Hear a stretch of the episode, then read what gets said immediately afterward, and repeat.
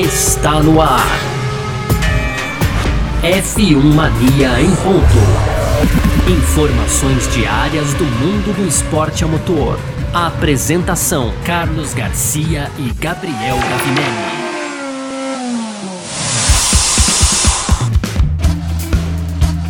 É isso, valeu demais pela sua presença, valeu você que tá junto com a gente por aqui, tá no ar mais uma edição do nosso podcast F1 Mania em ponto. Sempre de segunda a sexta trazendo um pouco do que tá rolando aí no mundo do esporte a motor, conteúdo do site f1mania.net para você entrar lá e ficar ligado em tudo também que tá rolando aí no mundo do automobilismo, tá certo? Tem sempre muita coisa acontecendo, a F1 Mania tá em todas, tá sempre junto. Vamos que vamos. Muito prazer, eu sou Carlos Garcia, aqui comigo sempre ele, Gabriel Gavinelli. Diz aí, Gavi. Fala Garcia, fala pessoal, tudo beleza?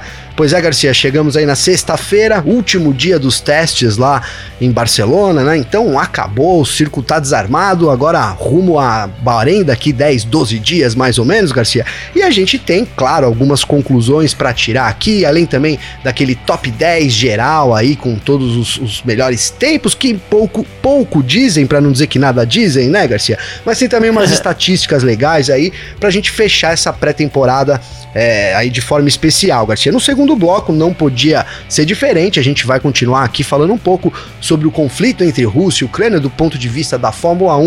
Tivemos novas notícias hoje, inclusive o cancelamento do GP da Rússia, né?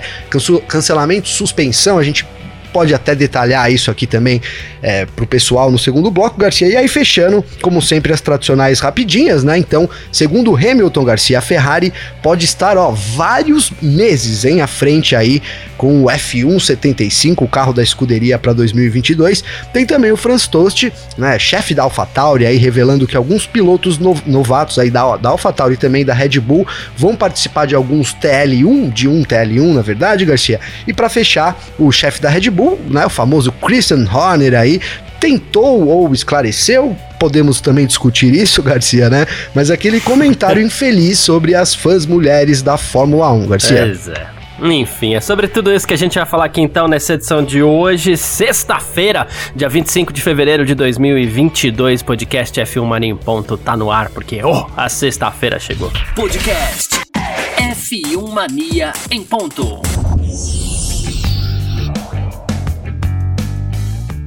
Começando então mais um F1 Mania em ponto para você que tá junto com a gente por aqui nessa sexta-feira pra gente falar do terceiro dia de testes coletivos da Fórmula 1 em Barcelona.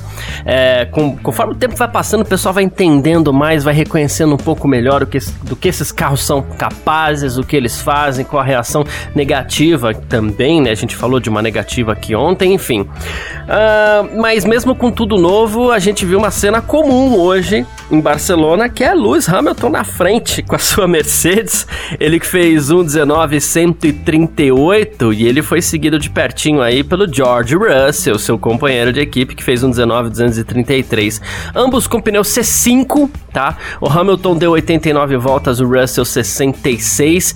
E aí vou passar aqui a, a, a lista dos pilotos, né? Na terceira posição ficou o Sérgio Pérez, quarto Max Verstappen, quinto Sebastian Vettel, Ferrari um pouquinho mais para trás hoje em sexto com Leclerc, sétimo com Sainz, uh, oitavo Alexander Albon, nono Nicolas Latifi, décimo Daniel Ricardo, Lando Norris foi décimo primeiro, Fernando Alonso décimo segundo, Guan Yu Zhu décimo terceiro, o décimo quarto foi o Pierre Gasly, décimo quinto Nikita Mazepin e o último colocado foi o Valtteri Bottas. Aqui no caso do Bottas e do Mazepin tem um agravante aí, ambos fizeram muito poucas voltas, né? A gente teve nove voltas para o Mazepin, dez voltas para o Valtteri Bottas, teve outros casos ruins aí também, o Fernando Alonso que inclusive sua Alpine pegou fogo hoje, fez, deu 12 voltas só, o Latifi com a Williams deu só 13 voltas também. Alguns pilotos andaram um pouquinho, outros andaram um pouquinho mais.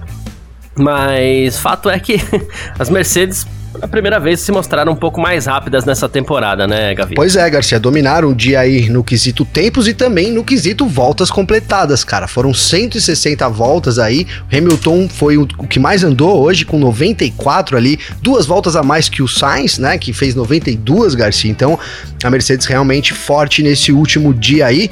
E você destacou muito bem, a gente teve vários problemas hoje no dia, viu, Garcia? Em, em contrapartida aí a calmaria do primeiro e do segundo dia, né, que a gente gente teve uma bandeirinha uhum. vermelha só ali, A gente teve cinco, Garcia, cinco bandeiras vermelhas é, na manhã dessa sexta-feira, né? Então, é, logo ali no começo, o Alonso, depois de dar, como você destacou bem aí, apenas 12 voltas, o, pegou fogo o carro dele. É, o pessoal falou em problema hidráulico, fumaça, princípio de incêndio, mas na verdade pegou fogo ali, ficou envolto na fumaça.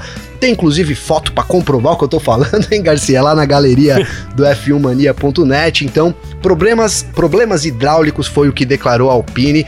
O Alonso foi o primeiro a trazer a bandeira é vermelha, Garcia. Um pouco depois o Garcia, o Garcia não, o Pierre Gasly, Garcia, ele foi o primeiro a protagonizar aí o primeiro acidente então de 2022, bateu ali na saída da curva 5, né? E, e também né, curioso das duas equipes é que a Alpine um pouco depois do acidente já informou que não voltaria à ação no dia, né? Teria que é, consertar, ver os problemas ali, então que o carro já tinha encerrado ali para eles a pré-temporada não foi o caso da AlphaTauri, mas o que acabou se... Ah, não voltam amanhã também, né? Amanhã não tem mais, Garcia. Hoje acabou. É, é, não voltam amanhã, não voltam... É, já não acabou. Não voltam é, à tá tarde, tá né? Entendi é. o que você quis dizer, né? Isso.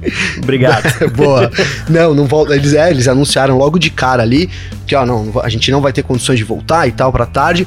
E, e, não foi o caso da AlphaTauri, né? O, o Gasly bateu e a AlphaTauri até tentou consertar o carro, mas também não conseguiu. Então o Tsunoda deu zero voltas hoje, a AlphaTauri só com 40 voltas, então digamos que acendeu uma luzinha ali, né?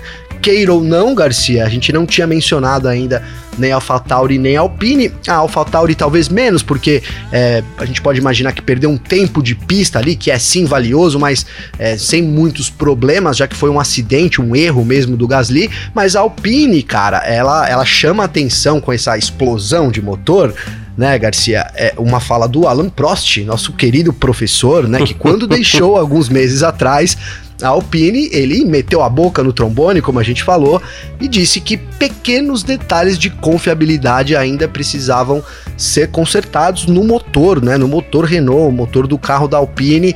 Nos dois primeiros dias foi tranquilo, mas nesse terceiro dia o negócio pegou fogo, Garcia. Né, não foi já tão, não teve tanta paz assim o, o, o pessoal da Alpine ali, né? Alpine e AlphaTauri que vinham discretinhas também, a gente vinha falando pouco, né? A gente praticamente não comentou, é, passados os lançamentos aí, a gente praticamente não comentou nem de Alpine nem de AlphaTauri, hoje a gente comentou, mas por lado negativo, né? E nunca é bom é, num, num teste de pré-temporada, quando tudo é tão diferente assim, nunca é bom você é, perder tempo de pista como essas duas equipes perderam hoje hoje. O prejuízo tende a ser realmente é, muito grande, assim, né? Com de certeza. manhã a Mercedes foi a mais.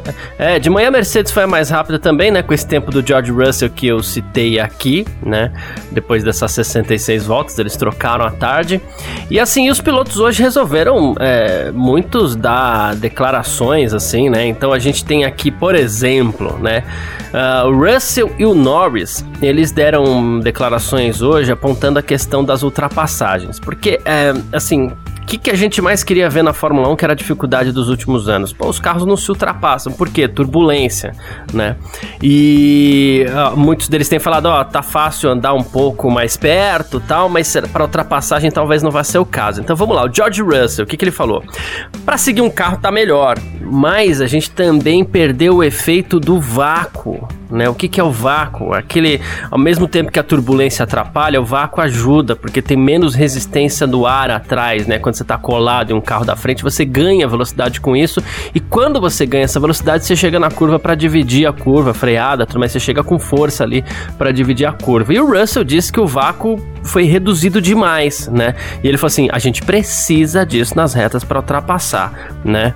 É, porque só dá para ultrapassar no final da reta de uma curva. A gente vai acompanhar direitinho, mas pelo que a gente viu, o efeito do vácuo é menos eficaz.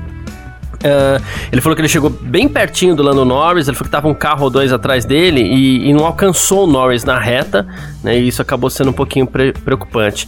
E o Norris falou assim: olha, é, ele comentou o mesmo caso, ele falou assim: a gente teve uma demonstração perfeita disso hoje, eu não queria deixar ele passar, né? Enquanto ele estava numa volta rápida, então eu acabei segurando ele um pouco. Isso é o que você às vezes faz no teste, né? Aí ele falou assim, mas não tinha vácuo. Ele falou quanto exatamente, quanto exatamente é difícil saber.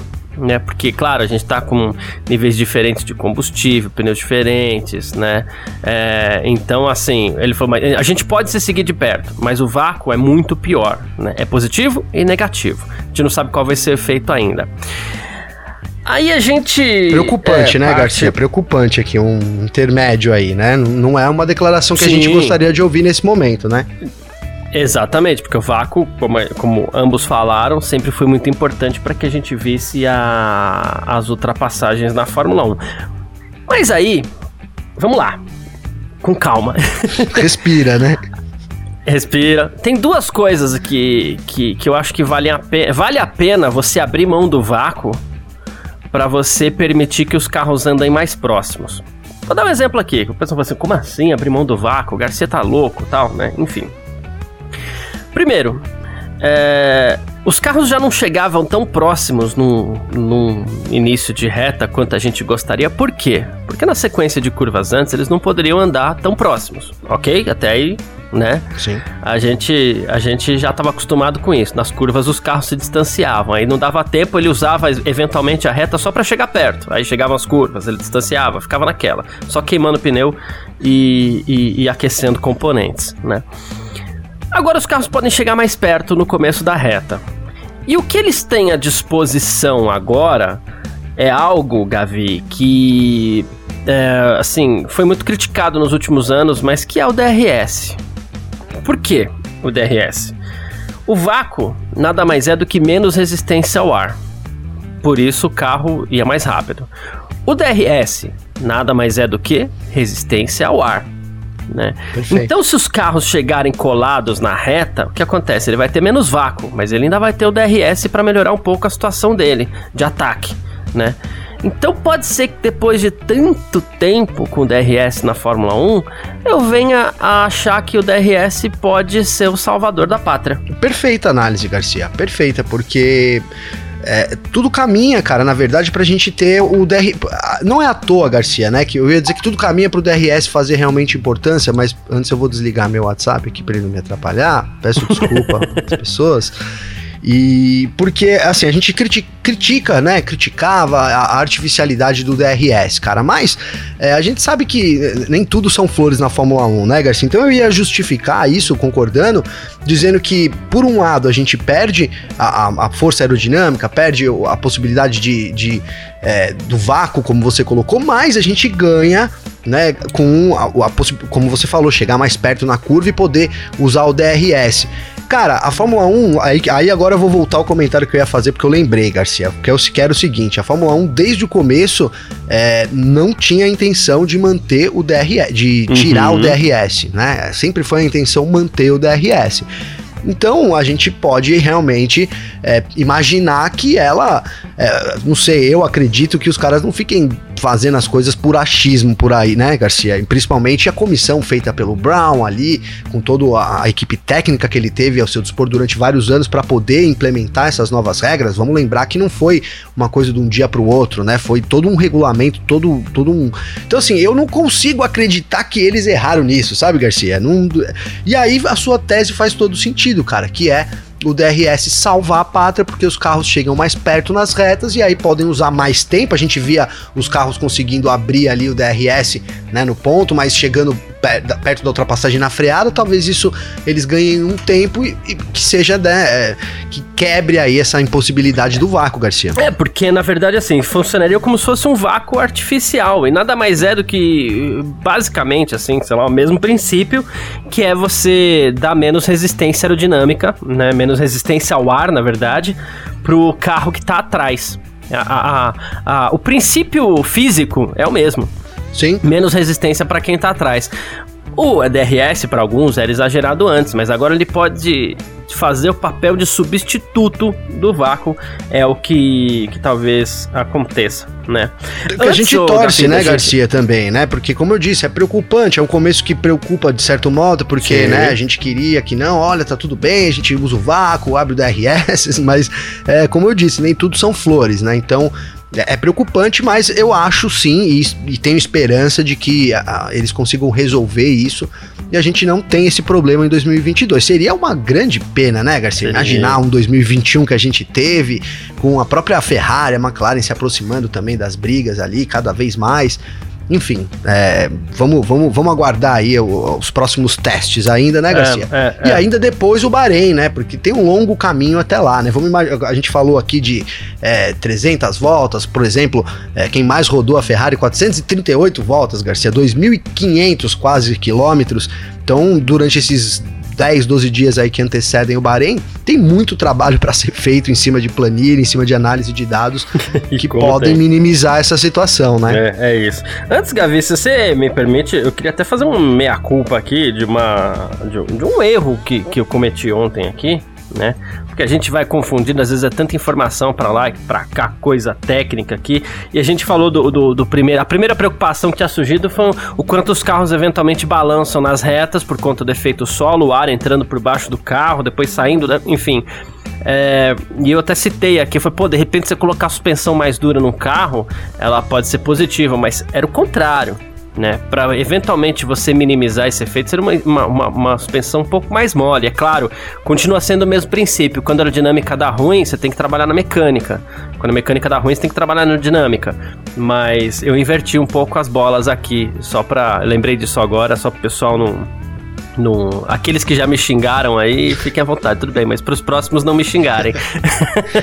né? Boa. Uh, Gavi, tem uns dados uh, muito legais aqui é, que você, inclusive, preparou pra gente, né? Que é com relação a, a tempo de volta, com relação também a, a, ao quanto cada equipe andou né? A gente tem, tem esses dados aqui que você separou e no fim das contas a equipe que mais andou acabou sendo a Mercedes, né? A, a Fe 2000... Ferrari, o Garcia.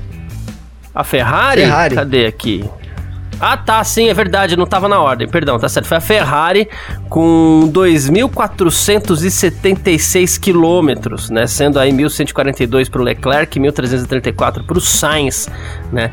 E mas não saiu daquilo que a gente viu no passado, porque a gente tem aqui, ó, Fer é, é Ferrari com 2.400, a gente tem a Mercedes com 2.200, a gente tem a Red Bull com 2.000, McLaren com 2.075. De resto, ninguém mais andou 2.000 quilômetros. A Williams até chegou perto ali com 1.900, né? Mas de resto, ninguém mais chegou nos 2.000, né? Ninguém chegou nos 2.000, Garcia, né? Ficou ali a AlphaTauri, Aston Martin e a própria Alpine ficaram ali entre 1.500, 1.700 momentos né? E aí a, a, Williams quase ali liberou um 962, hein, Garcia? A Williams andou bastante, né? Andou bem, principalmente o álbum, cara, é. né?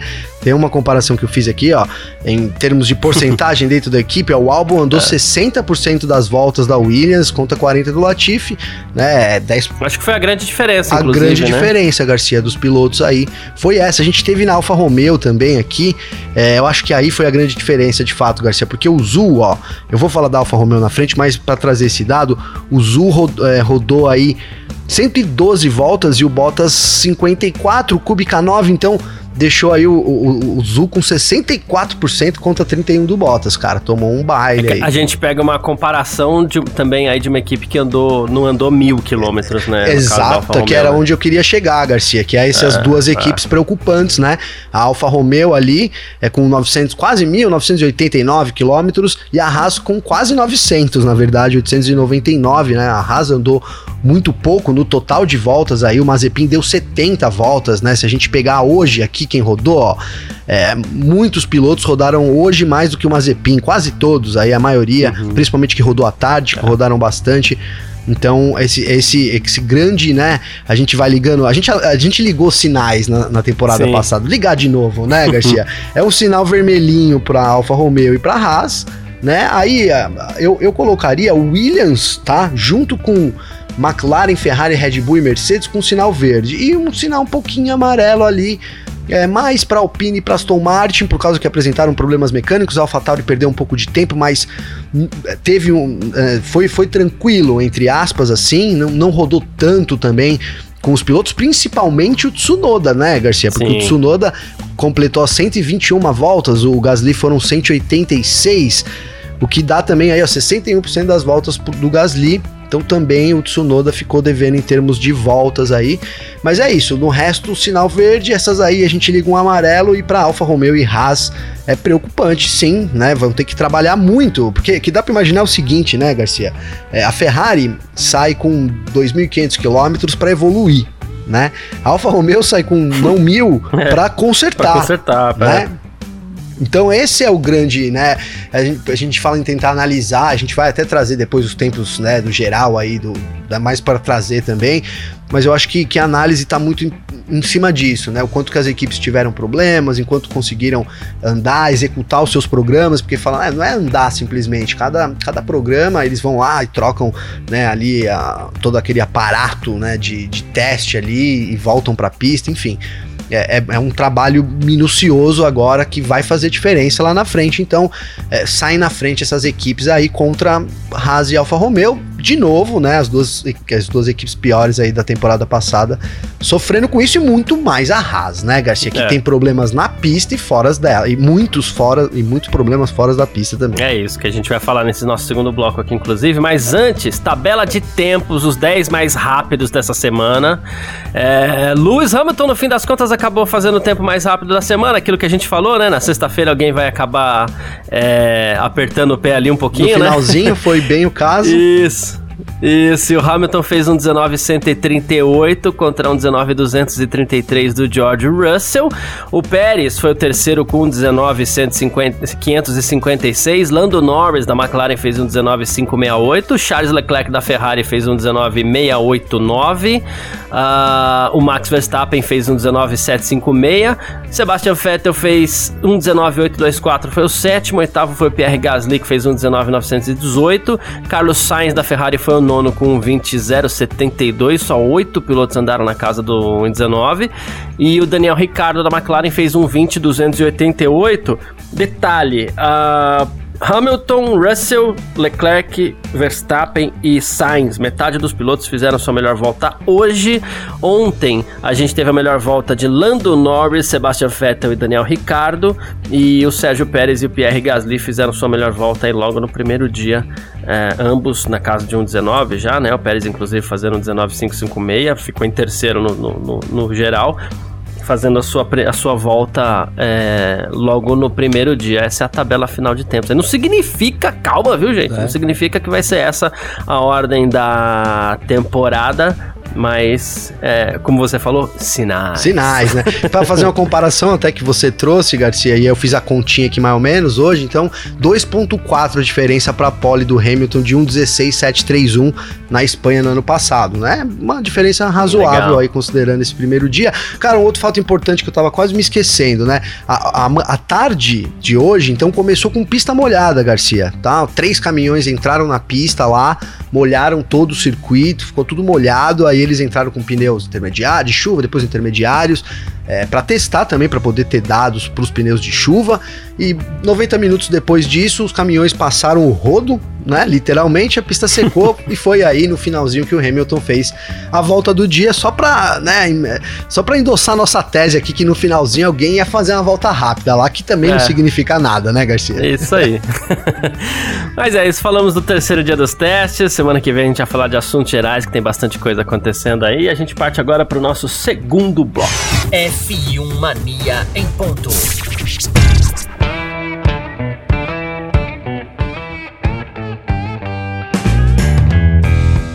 No nosso segundo bloco, então, aqui do nosso F1 Mania em ponto nessa sexta-feira, a gente mantém o papo sério que a gente entrou ontem aqui de novo. Tá acontecendo essa guerra lá no leste europeu entre Rússia e Ucrânia, né? Uma invasão da Rússia à Ucrânia e o mundo inteiro apontando sanções à Rússia. E claro que a gente falou, é o que mais está acontecendo de importante no mundo nesse momento, aí talvez junto ainda com a pandemia que não acabou ainda, a gente não tem paz nesse mundo também, mas enfim. É, mas para o nosso assunto aqui, que é o que a gente sempre traz, né, que é a Fórmula 1, é o automobilismo, tem impacto também, né? E hoje a Fórmula 1 emitiu um comunicado confirmando o cancelamento do Grande Prêmio da Rússia, que aconteceria em, aconteceria em setembro, né? É, a Fórmula 1 diz que se reuniu com as equipes e decidiram que era impossível realizar o GP da Rússia nas atuais circunstâncias, né? É, segundo esse comunicado aí, ó, o Campeonato Mundial de Fórmula 1 visita países de todo o mundo com a visão positiva de unir pessoas, unir nações. Estamos observando os acontecimentos na Ucrânia com tristeza e choque e esperamos uma solução rápida e pacífica para a situação atual. Na quinta-feira, durante a noite, a Fórmula 1, a FIA e as equipes discutiram a posição do nosso esporte. A conclusão é que, incluindo a visão de todos os interessados relevantes, é impossível realizar o Grande Prêmio da Rússia nas atuais circunstâncias. Hoje, se me permite claro. aqui, Gavi, é, o promotor do GP da Rússia, o Ano Rosgonk, ele afirmou que o evento está suspenso e não cancelado, tá? É, Fórmula 1 tirou a corrida de Sochi da programação, mas ele falou assim: olha, de acordo com o comunicado oficial, devido à situação política no mundo, a FIA decidiu suspender os preparativos para a etapa da Rússia no Campeonato Mundial, né? E aí ele fala que, que Tá tudo suspenso devido a eventos de, de, força maior, ingressos comprados não estão cancelados, não há necessidade de reembolso, porque ainda é possível que a etapa ocorra e seja realizada conforme programada anteriormente. Cara, é assim, a Fórmula 1 realmente não falou que o evento foi cancelado, mas a gente sabe que o, a política que envolve também um cancelamento. Vamos lembrar aqui da Austrália lá na pandemia, né, Garcia? Aquele empurra, empurra para ver quem é que assumiria é, porque tem guerra, tem Covid e tem é, interesse financeiro também no negócio, né, Garcia? Opa. Apesar de tudo, na verdade é tudo um interesse, um grande interesse financeiro, né? É, é, é isso. Então a Fórmula 1 também não vai perder. Se ela vai lá e emite um comunicado, olha, cancelamos, né? É ela que arcaria aí com esse cancelamento de contato. Então, ela em, em reunião, ela deixou bem clara que todos os envolvidos, né, relevantes para o acontecimento do espetáculo, aí a gente está falando dos pilotos, o próprio Vettel ontem disse que não correria jamais lá, o Verstappen também falou que não, não, é, não, não tem como imaginar uma não tá corrida, tá certo, não tá certo, né, Garcia? Então ela, ela joga essa responsabilidade, não tem condições de correr, e aí fica isso no ar, né? O evento pode, pode acontecer um evento em setembro, Garcia, sendo é, é, assim, realista do, da, da, do. Pode, né? Pode, do ponto de vista é, é legal do negócio? Pode, né? A gente não sabe quanto tempo isso vai durar, mas pode sim que a gente tem seis meses até lá, a Rússia volte ao calendário, né? Mas o evento hoje, de fato, ele está cancelado, né? A corrida hoje não, não acontece. Ele não, é, como a Fórmula 1 emitiu aí no comunicado, é, a Rússia não, não vai organizar o GP por enquanto. Se isso vai mudar, aí passa a ser um evento suspenso, né? Mas aí o lado então da Rússia é esse, né? A Fórmula 1 como não diz que está cancelado, então para ele o evento está suspenso e como ele mesmo afirmou, seguem as vendas e tudo. Agora é um certo empurra, mas é, a Fórmula 1 tem o seu tamanho também, e quando se juntou, né, e o que parece é que o consenso é de que é, o Vettel pronunciou, a gente teve, eu já falei do Vettel e do Verstappen, a gente teve alguns ficando em cima do muro, a gente criticou o Leclerc, mas o Ricardo foi na mesma direção, depois eu, eu li aqui, Garcia também, ficou Boa. ali em cima do muro. E, enfim. Merece crítica também, não é porque a gente eu adora. adoro, Ricardo, poxa, adoro. Criticar, Ricardo, né? Tem muitos motivos, mas eu acho que ali podia ter se posicionado, sim, né? Enfim. Então é isso, cara. A comunidade da Fórmula 1, traduzindo, decidiu que não vai correr na Rússia, né? E aí, como a comunidade não vai. Você marca um show com a banda, a banda não vai tocar no lugar, é. não tem show da banda, exato, Garcia, exato. né?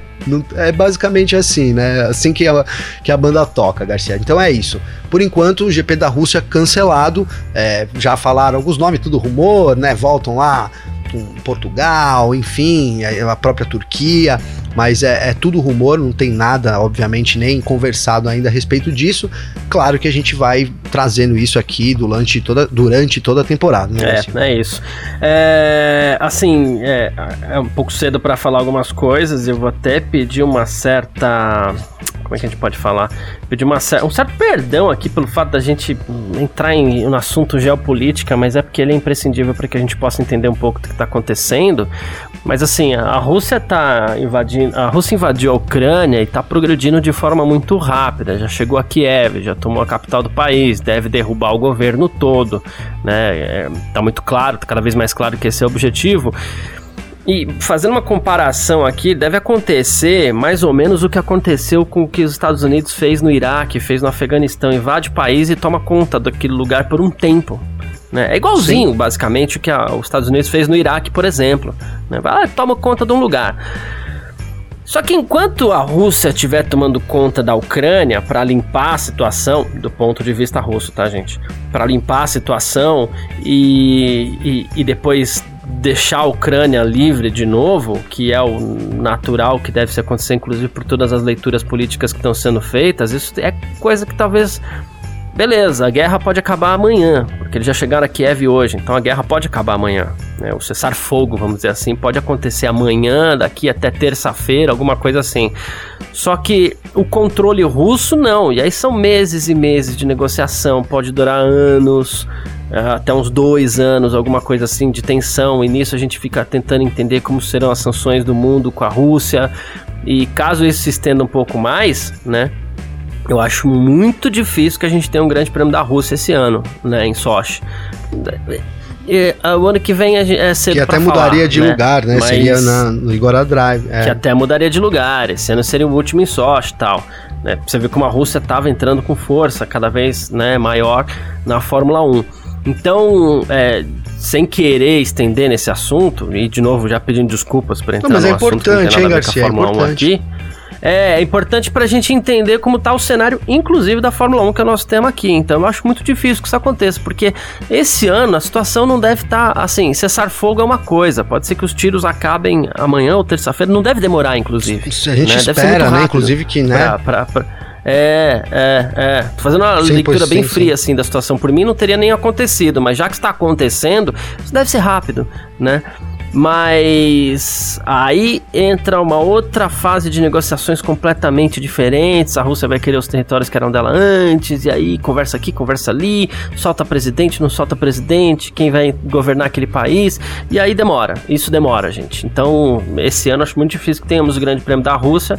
A gente fica aí depois tentando entender, e claro, a gente vem trazendo as informações nas próximas semanas que a gente vai ficar tentando entender quem substituiria o Grande Prêmio da Rússia uh, nessa temporada, como a gente falou ontem aqui. A, a fila, é fila, é grande, é grande né? Garcia. Nomes realmente não faltam, né? Já vai surgindo alguns, mas é, até outros nomes podem ser cogitados. Tem o lance das rodadas uhum. duplas, enfim. É, com certeza, por falta de lugar, não é que a Fórmula 1 vai deixar de, de de correr lá na é. Rússia, viu, Garcia? Uh, Nikita Mazepin, piloto russo, piloto da Haas, quebrou o silêncio hoje sobre o assunto. E atenção, hein, ó, para as palavras de Nikita Mazepin. Para meus fãs e seguidores, é um momento difícil e não tenho controle sobre muito do que está sendo dito e feito. Estou escolhendo focar no que posso controlar, trabalhando duro e fazendo o meu melhor para minha equipe, a Haas. Meus mais profundos agradecimentos por sua compreensão e apoio. É, e aí nessa hora você se pergunta, e aí, quando é que o Mazepin vai quebrar o silêncio? Porque isso aqui não é, valeu, né? né? Não falou muito, né? Não falou nada, né? Falou, falou e não falou é, nada, nada, nada. É, cara, Enfim. a gente sabe que ele tem uma ligação, o pai dele é muito forte na Rússia também, né? Enfim, né? né? Dmitry. Não, não, não pode falar do assunto porque a gente sabe também o lado que ele tá. Fica muito claro, né, Garcia? É, é isso. A Haas deve tomar uma decisão na semana que vem sobre o patrocínio da Uralcali, que mantém a equipe na Fórmula 1. E quando a gente fala de, de Mazepin, inclusive ele tá lá por causa desse patrocínio. Quando a gente fala da Haas na pista, tá lá por causa dessa grana toda tal. Hoje a equipe foi com o carro todo branco pra pista, sem o patrocinador já. Isso é normal, né? Porque, é, digamos assim, é desejável que ninguém saia por aí é, dançando com as cores da bandeira russa nesse momento, né? Então isso é normal, né? E o Gunter Steiner disse hoje que, assim, ele falou: quando eu me levantei hoje e vi as notícias, é, me vieram algumas palavras que é melhor não dizer aqui, ele disse, né? Aí ele disse que conversou com o Dinerra sobre isso e que eles estão entrando em contato com os outros parceiros, né? E que para tomar uma decisão. Ele falou: a gente reagiu muito rápido a isso, então foram conversas muito diretas, né? Ele falou assim: obviamente você precisa manter as pessoas envolvidas, a sede da, a sede da House Automation na Califórnia, eles estão nove horas atrasados, então a gente tem que esperar até que possa entrar em contato com o conselho da Haas e tudo mais. Então é muita coisa acontecendo. Ele falou que a equipe está preparada para suportar uma eventual perda da Araucali, que é o patrocinador principal. É, diz que financeiramente a equipe está bem, né? Ele falou que não teria implicação na equipe. Ele falou como estamos trabalhando, como estamos evoluindo, como planejamos essa temporada. Há outras maneiras de obter o financiamento para que não haja problemas com isso. Ele falou que, claro, nem tudo depende deles, mas é isso. E ele falou, foi perguntado sobre o Mazepin, ele falou assim: ele tá fazendo cara de durão, né? Ele falou assim: é lógico, mas é lógico que isso com certeza incomoda ele, porque é o país de origem, não existe garantia em lugar nenhum. E diz que vai esperar o desenvolvimento dessa situação. Você esteve acompanhando Steve essa coletiva Garcia, hoje, né, Steve, ele, e ele tava um Gunter Steiner, né? Ele falou é, isso aí, falou bastante coisa. É, ele começou não querendo falar sobre muitos assuntos políticos, mas não era inevitável, né? Não tinha o que, que, falar até. A coletiva foi justamente para isso, né? E, e ele era um Steiner muito diferente. Aparentava assim tá controlando ali, mas é muito diferente. O, o Stender é sempre muito animado, sempre muito, né, sorridente e tal nas respostas. Ele evitou várias respostas Basicamente, é, ele, ele, quando entrava em um assunto assim do patrocínio, ele falou exatamente isso, que era 15 dias ali e que ele não tinha nada por hora. É, foi perguntado se ele tinha um plano B, né? Na verdade, ele disse que não existia um plano B, porque é, a equipe, aí entra no que você falou também, que a equipe ela tinha como se manter, né? Ela tinha como andar com as, com as próprias pernas e tal, mesmo é, se saísse o patrocínio da Uracali. Cara, eu quero acreditar no Stenner, mas eu, eu não sei, eu, eu, eu, não consigo enxergar muito isso de verdade nesse momento, sabe, Garcia? Né? Mas, obviamente que eu quero acreditar no que o Stenner tá dizendo.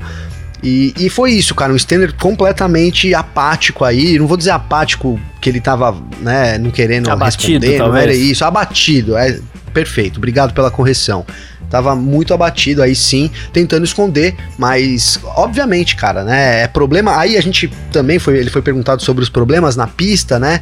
E ele até comentou rapidamente, deu para notar assim que é tanta, tanta coisa fora da pista que talvez o dentro da pista que é o que precisa. A gente acabou de botar um sinal vermelho para Haas aqui também, né, Garcia? É, ele não, não, esteja nem conseguindo, a equipe talvez não esteja conseguindo focar nisso, não à toa. A equipe que menos andou teve um problema de vazamento lá no começo, se manteve, né? Ele, ele afirmou hoje que é, ele, os mecânicos continuam investigando o problema, então é isso, né? É uma situação complicadíssima para a Haas no momento, cara, né? Tanto dentro das pistas quanto, mas principalmente fora delas, viu, Garcia? Boa, perfeito. É isso. Ah, mais uma vez, de novo, se tem uma situação sobre a qual a gente não tem controle, é essa, então o que a gente faz é aguardar nas próximas semanas, aí, nos próximos dias, como as coisas vão se, vão se desenvolver e a gente, claro, traz para você aqui que acompanha o nosso F1 Mania em Ponto e a gente tenta é, traduzir algumas das coisas, algumas das impressões também que a gente sente para que a gente possa compartilhar com você também aqui no nosso F1 Mania Perfeito, em Ponto. Perfeito, é isso mesmo. Vamos lá então para o nosso terceiro bloco. F1 Mania em ponto. Terceiro bloco do nosso F1 Mania em ponto por aqui nessa sexta-feira com as nossas rapidinhas de sempre. Rapaz, Gavi, olha só. Lewis Hamilton resolveu comentar sobre a Ferrari, tá? Ele disse, ele falou assim, você poderia supor que a Ferrari talvez não tenha é, desenvolvido muito o carro do ano passado, tenha investido todas as energias deles no, no carro desse ano tal. Ele falou assim: então isso significaria que eles estão vários meses à frente? Ou que uma equipe está vários meses à frente de todas as outras? Precisamos esperar e ver, né? Aí ele falou que deu uma andada pelo pit lane hoje, disse que essa temporada vai ser emocionante porque ele falou que os carros estão bem diferentes, né? Uh, gostou e ele falou que essas. Ele falou assim. Espero que essas regras entreguem pra gente que o Russ Brown nos mostrou alguns anos atrás, corridas mais apertadas e tudo mais. E, e, e, e não só ele, o Toto Wolff também resolveu destacar a Ferrari, Gavil. Coloquei os dois juntos aqui até porque o Toto Wolff ele falou assim: olha, temos a sensação de que a Ferrari tem um motor mais forte no momento. Claro que foram apenas dois dias de teste, ele disse isso ontem, no final do, do, do segundo teste, né? Ele falou assim: foram dois dias de teste e muita coisa pode mudar ainda, mas fato é que a Ferrari teve um início muito sólido nessa temporada, então é, os olhos estão apontados para a equipe. Pois é, mesmo, Garcia, né? pois é, o Hamilton deu uma minimizada aí nesses meses, né? Eu achei que, né? Porque de fato, será, Garcia? Se começou a desenvolver em junho o carro, vai, junho do ano passado a Ferrari, e a Mercedes começou em agosto, então tá uhum. tá três meses à frente, de fato, né? Falei certo, é junho, julho, agosto, vai, mais ou menos isso, né, Garcia? Isso. E estaria, né? Eu, eu assim, olhando só por, por, por isso, por números, não, não acredito, né? Acho que uma equipe pode poderia sim suprir aí esse tempo. Agora, a gente não tá só olhando para números, né? O carro mais diferente da temporada é o carro da Ferrari, isso é inegável, né, Garcia? Sim. A Ferrari veio com um conceito. Piscininha amor que eu diga. Piscininha amor, pra quem não assistiu as nossas lives, é. É, é aquele, ó, eu Ruge, você viu o meme ali que os caras desenhou eu Ruge ali naquela é, curva, Eu falei Garcia? até no dia do lançamento lá que eu falei, pô, essas é girls aqui estão meio Ruge, cara. É, é verdade, Garcia, copiaram o teu meme, cara, é verdade. Soltaram lá, porque realmente, enfim, né? É um conceito muito inovador, né?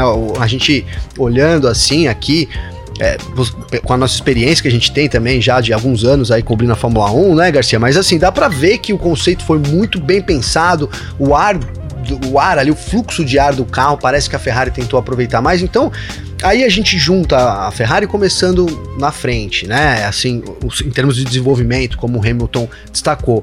Com uma semana assim muito produtiva, muito confiável, é, andou forte, os tempos são relevantes nesse momento, de verdade, não é balela isso, é, é sério, não dá para dizer que nada olhando só a tabela de tempos né, Garcia? Então, assim, e aí o Wolf vem, cara, e fala de uma coisa que não é nenhum absurdo, seria, né? Você voltar a ter uma Ferrari com o motor mais forte da Fórmula 1, Garcia, numa nova era da Fórmula 1, qual a novidade, né?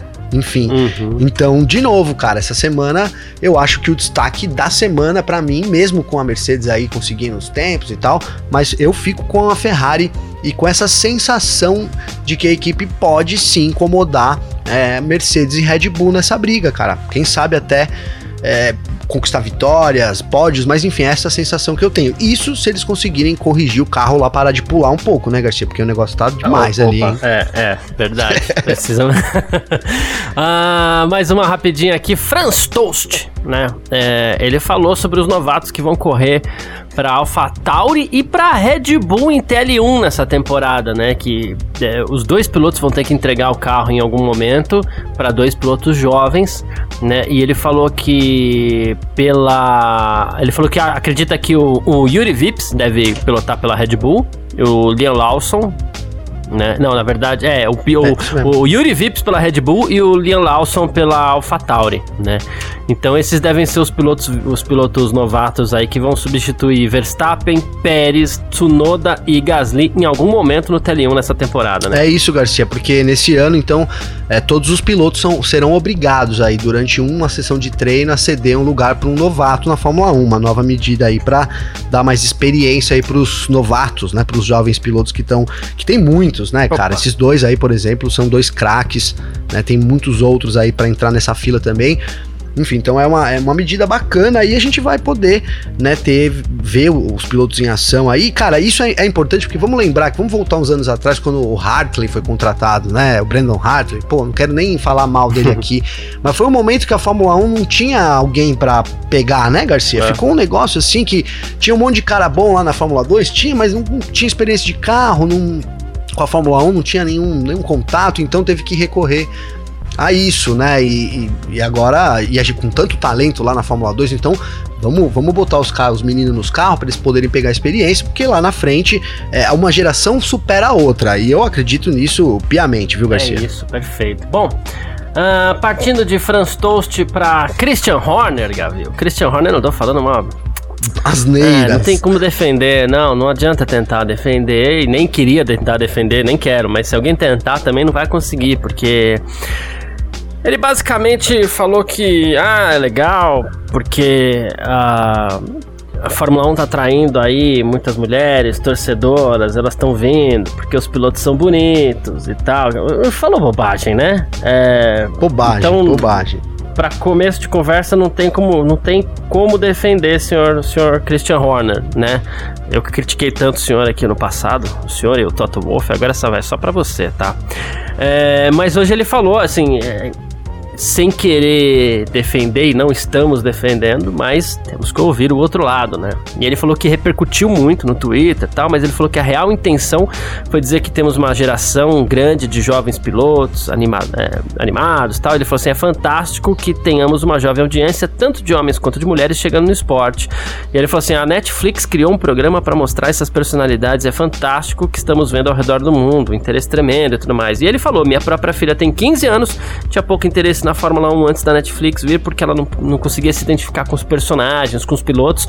E acho que se você é uma mulher ou até mesmo um homem, é ótimo que estamos atingindo novas audiências no mundo. Ele tentou se defender sem falar nada. É, né? ele podia ter, ter comentado desde o, do primeiro, desde o começo só esse último parágrafo, os dois aqui, né, Garcia? A Netflix é, tá bom, né, né? criou o programa para mostrar as personalidades, né, o mundo fantástico do esporte a motor, bababá, um interesse tremendo. Aí, ó, minha própria filha tem 15 anos e tinha um pouco de interesse. Aí viu a Netflix, começou a se interessar mais pelos personagens, cara, né?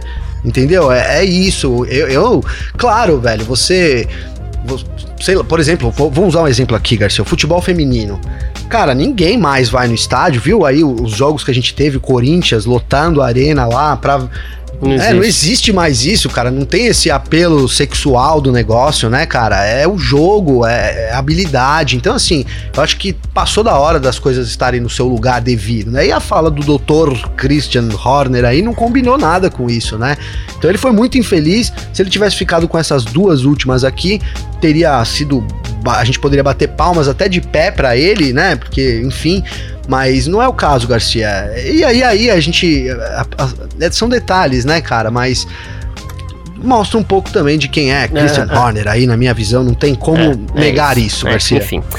Ah, e diga uma coisa, que eu, eu, gosto sempre de citar, acho que eu já falei isso em outros momentos que a gente teve problema com isso no parque fechado, né?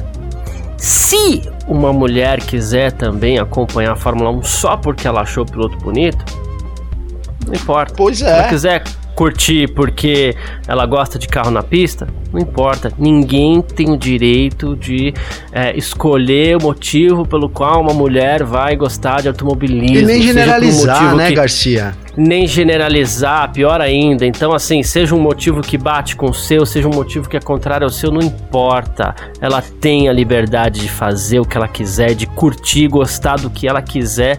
E você não tem nada a ver com isso, Sr. Horner, nenhum homem tem nada a ver com isso, ninguém tem nada a ver com isso, cada um, cada um. Perfeito, certo? mano, perfeito. Então vamos nessa. Também, é. Enfim. Uh, quem quiser entrar sempre em contato com a gente por aqui, fica à vontade para mandar mensagem pra gente nas nossas redes sociais pessoais aqui. Pode mandar mensagem para mim, pode mandar mensagem pro Gavinelli também. Como é que fala contigo aí, Gavinelli? Garcia, para falar comigo tem meu Instagram, que é Gabriel Gavinelli, ou então meu Twitter. Instagram. Ah, entendeu aí? Deu pra entender? Não, eu só tô fazendo. Eu fiz a brincadeirinha só. Mas é isso, mano. É, ou então meu Twitter, mano. Também é G, G Gavinelli só lá no Twitter, com dois L's aí. Então pode seguir lá, mandar mensagem e tal. Agora vai ter feriadinho aí, dá pra atualizar aqui as respostas, né, Garcia? Dá pra dar uma, um relax aí depois de uma semana. Na verdade, não foi uma semana, foram aí 15 dias de lançamento e tudo mais. E, e agora pré-temporada pesada. A, a Filmania com tempo real aí das 5 às 2 da tarde, aí na, na quarta, na quinta e na sexta-feira. Então a gente descansa um pouco e aproveita esse tempo para responder a galera. Sabe o que eu ia pedir, Garcia? Hum. Pra quem ouvir a gente nesse podcast, com, compartilha lá, vamos fazer uma. Como a gente vai estar tá de folga, cara, então o pessoal tá ouvindo, que chegou até quase o fim aqui, ó. Aí pega lá no Spotify e marca a gente no Instagram, velho. Vamos fazer uma festa do carnaval, a gente marca umas carinhas, entendeu? Compartilha lá que vai ser legal pra gente saber aí nesse retorno do F1 Mania em ponto com muitas novidades, Garcia. Perfeito, é isso. Quem quiser mandar mensagem para mim, também pode. Meu Instagram é o carlosgarciafm. Vou só mandar abraços rapidinho, não vou nem, nem ler mensagens, tá? É, mas aqui, ó, o, a Jéssica, o Rodrigo Luz. Cadê aqui o chefe da gastronomia? É, quem mais? O Diógenes, Com fome, Fernando gostei, hein? Fern...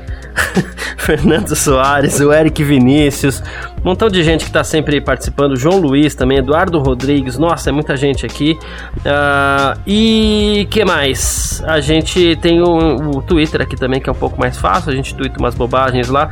É, é, então você pode me seguir, pode mandar mensagem o que quiser. Meu Twitter é Carlos Garcia, bem mais fácil, tá bom?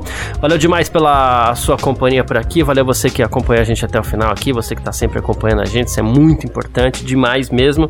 Então é isso, valeu você também, Gavi. Valeu você, parceiro. Tamo junto. Semana que vem a gente faz uma pausa, volta na quinta-feira, né, Garcia? E, é, isso. Quinta? Quinta-feira, né? Quinta-feira, Quinta-feira é, a gente tá de volta aqui. Falar, pô, mas eles E estavam aí, de férias, de férias outro dia, depois tiraram outra pausa pros lançamentos, agora outra. Não, é calma, é que é assim mesmo, tá?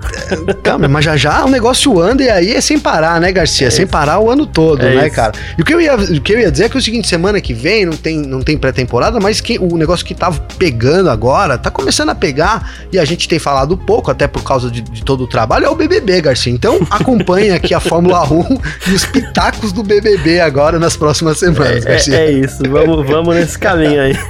Valeu demais, tamo junto, tchau. Tamo junto, mano. Informações diárias do mundo do esporte a motor. Podcast F1 Mania em ponto.